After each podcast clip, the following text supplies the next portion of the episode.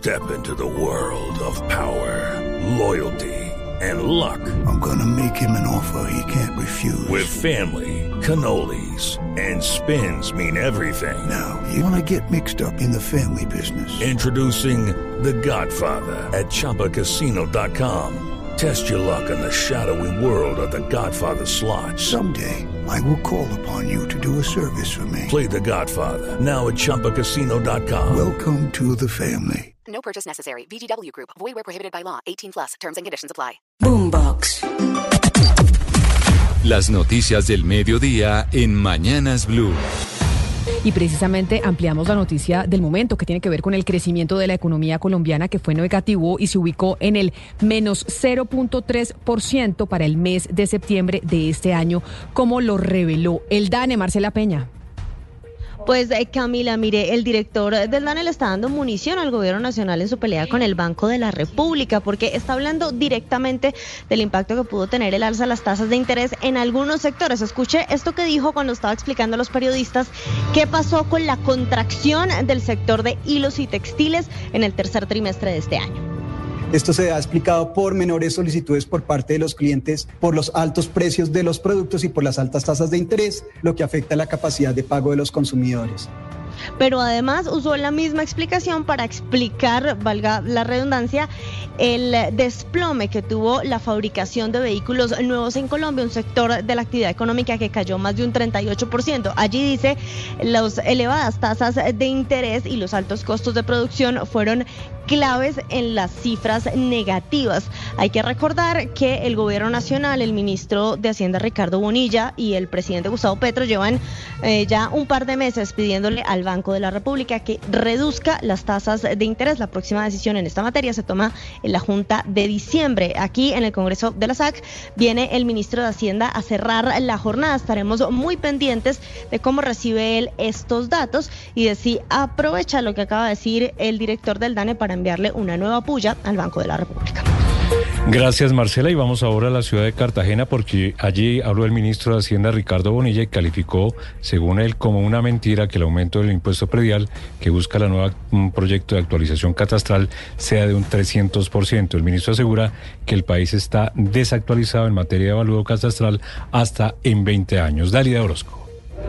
Desde el encuentro Transformando Regiones que adelanta Findeter con mandatarios electos en la ciudad de Cartagena, el ministro de Hacienda Ricardo Bonilla se refirió a la polémica alrededor del proyecto de ley sobre el incremento del impuesto predial. El Minhacienda dijo que hay zonas del país con una desactualización catastral de 15 y hasta 20 años y que el avalúo en muchos casos es meramente simbólico y descartó un aumento del 300%. Eso es una mentira difundida con intereses claros de quienes no quieren que haya actualización catastral. Porque en el fondo lo que hay es un ataque a la actualización catastral.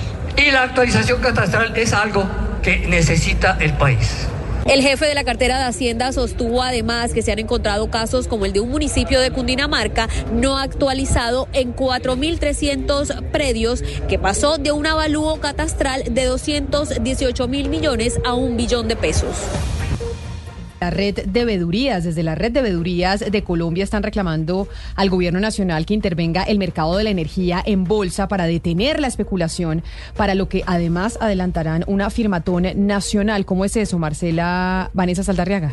En medio de los reclamos por la especulación que está afectando los precios de la energía en bolsa y ante las denuncias de que presuntamente las empresas generadoras estarían botando agua de los embalses, pese a los pronósticos de un fenómeno del niño, desde la red de vedurías están liderando una campaña para recolectar firmas en el país por parte de usuarios afectados con las altas tarifas, con el fin de exigir un papel más activo del gobierno y acciones contundentes desde la CRE. Así lo señala el presidente de la organización, Pablo Bustos. Todo el país a sumarse a una firmatón para solicitar mayor presencia del Estado en términos de la intervención, del manejo y control de las tarifas de servicio público y sobre todo del manejo de especulativo que se da a través de bolsa de los precios de la energía eléctrica. Asegura Bustos que la reducción que tuvo el precio de la energía en bolsa en los últimos días, que pasó de los 1.400 a cerca de 700 pesos, corresponde en realidad a una estabilización ficticia.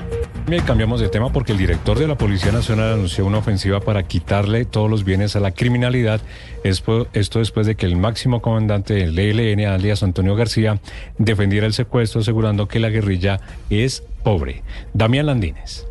Y la justificación de García la dio después del secuestro del papá de Lucho Díaz, asegurando que las estructuras del ELN deben realizar esos crímenes para financiarse, advirtiendo que no se dedicaban al narcotráfico. Frente a este anuncio, el general William Salamanca se pronunció. El tema del ELN, a mí no me corresponde hablar sobre, digamos, su, posición. A mí me corresponde como director de la policía cumplir con la Constitución. Aquí hay una instrucción clara del gobierno, del señor presidente de la República, del ministro de Defensa, y es quitar los bienes a la criminalidad.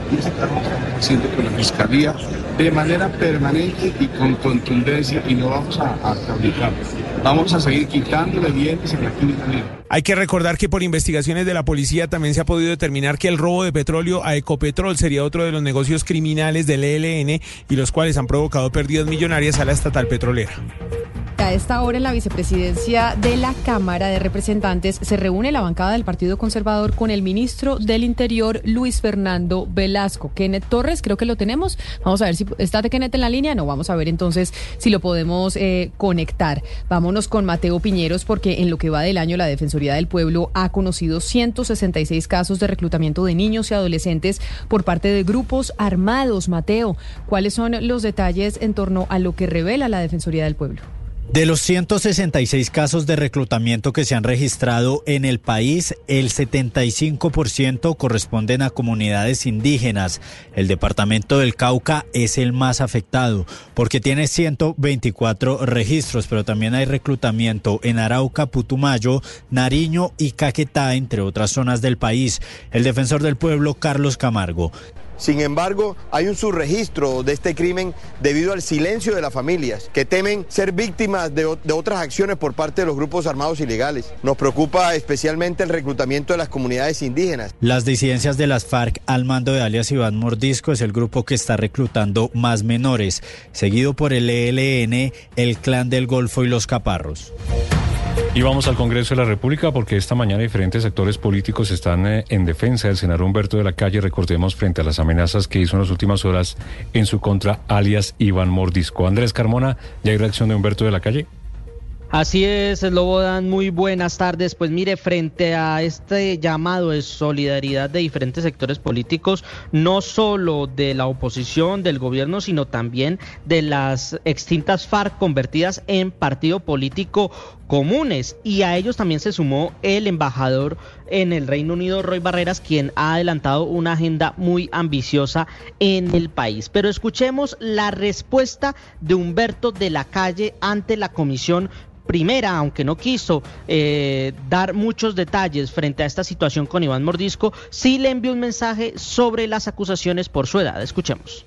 El que se va contra los viejos se da con una piedra en sus propios dientes. De tal manera que el transcurso del tiempo me permite decir que aquí esperaremos a Mordisco en medio de nuestra senectud. Gracias.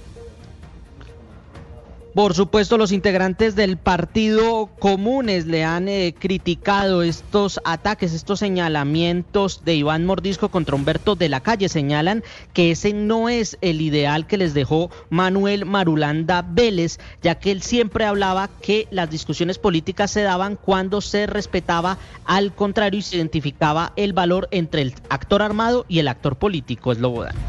Gracias, Andrés. Pero sigamos en el Congreso de la República. Vámonos a la Cámara de Representantes, como lo habíamos anunciado. Kenneth Torres, la reunión con el ministro del Interior. Sí, señor Camila, hace, hace un instante ha terminado esta reunión del ministro del Interior con la bancada del Partido Conservador, una reunión que duró aproximadamente unas 45, 50 minutos, esto en la primera vicepresidencia de esta corporación. Hay que señalar que esa reunión pues hablaron de lo que tenía que ver con el tema de la reforma de la salud. Ha dicho básicamente el ministro del Interior que se trataron algunos puntos, pero que no se llegaron a algunos acuerdos específicamente. Eso fue lo que nos dijo hace unos instantes. El papel de un ministro es hablar permanentemente con el Congreso. Tuve una reunión, creo que productiva, y, y hay un elemento que me parece a mí bien importante terminar de definirlo, es que el señor ministro de Salud cuente cómo ha evolucionado la reforma, porque la reforma que hoy está votando la Cámara de Representantes no es la misma que se presentó hace un año. Mire, Camila, hay que señalar que hace unos instantes pues ha arrancado aquí lo que tiene que ver nuevamente eh, la reforma de la salud con su debate y se ha presentado una proposición que buscaba que se aplazara el día de hoy esta reforma, pero fue negada con 79 votos por el no y solo 35 votaron por el sí. Gracias, eh, Kenneth. Noticia judicial importante. Hoy será la última audiencia sobre el asesinato del fiscal paraguayo Marcelo Pecci, en la que se podría conocer el sentido de fallo que todo indica será condenatorio contra Margaret Chacón, la presunta encargada de la logística del asesinato del fiscal paraguayo. Juanita Tobar.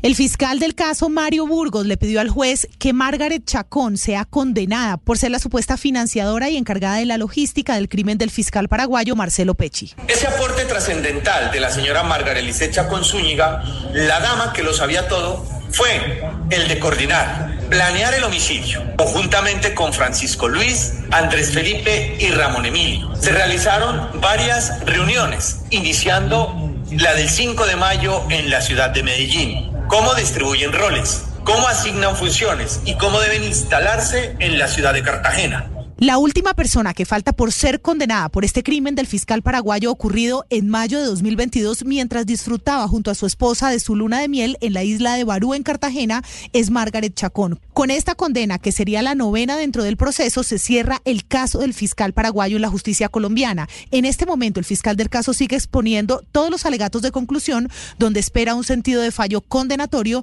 contra Margaret Chacón. La noticia internacional. El responsable de asuntos humanitarios de las Naciones Unidas, Martin Griffiths, pidió el cese de la carnicería en la franja de Gaza que está alcanzando nuevos niveles de horror todos los días y dice el comunicado, el mundo continúa conmocionado mientras los hospitales son blancos de ataques, mueren bebés prematuros y toda la población se ve privada de medios de subsistencia esenciales. Esto no puede continuar. Esta declaración se da en medio de la toma del hospital más grande de la franja de Gaza, el Al-Chifa. La Organización Mundial de la Salud advirtió que que los hospitales no son campos de batalla y que es totalmente inaceptable la incursión israelí en Al-Shifa. Mientras se condena esta acción, el primer ministro israelí Benjamín Netanyahu aseguró que no hay lugar en Gaza al que no va a llegar Israel.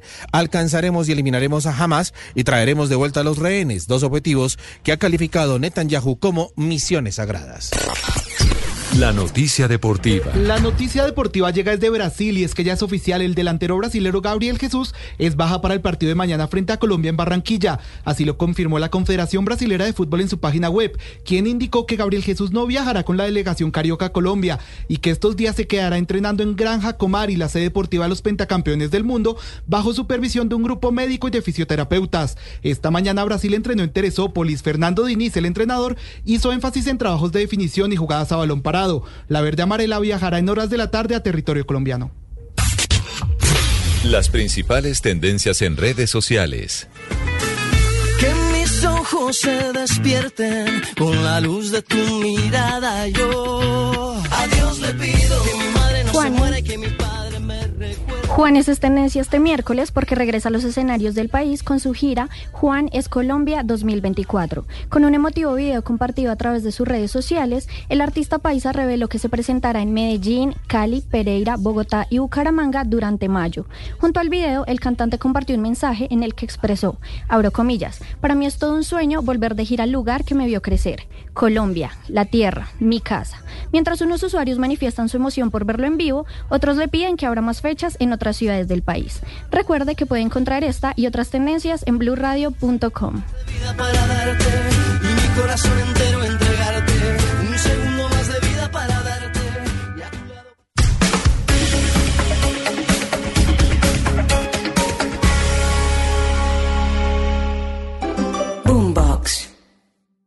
With the Lucky Land slots, you can get lucky just about anywhere.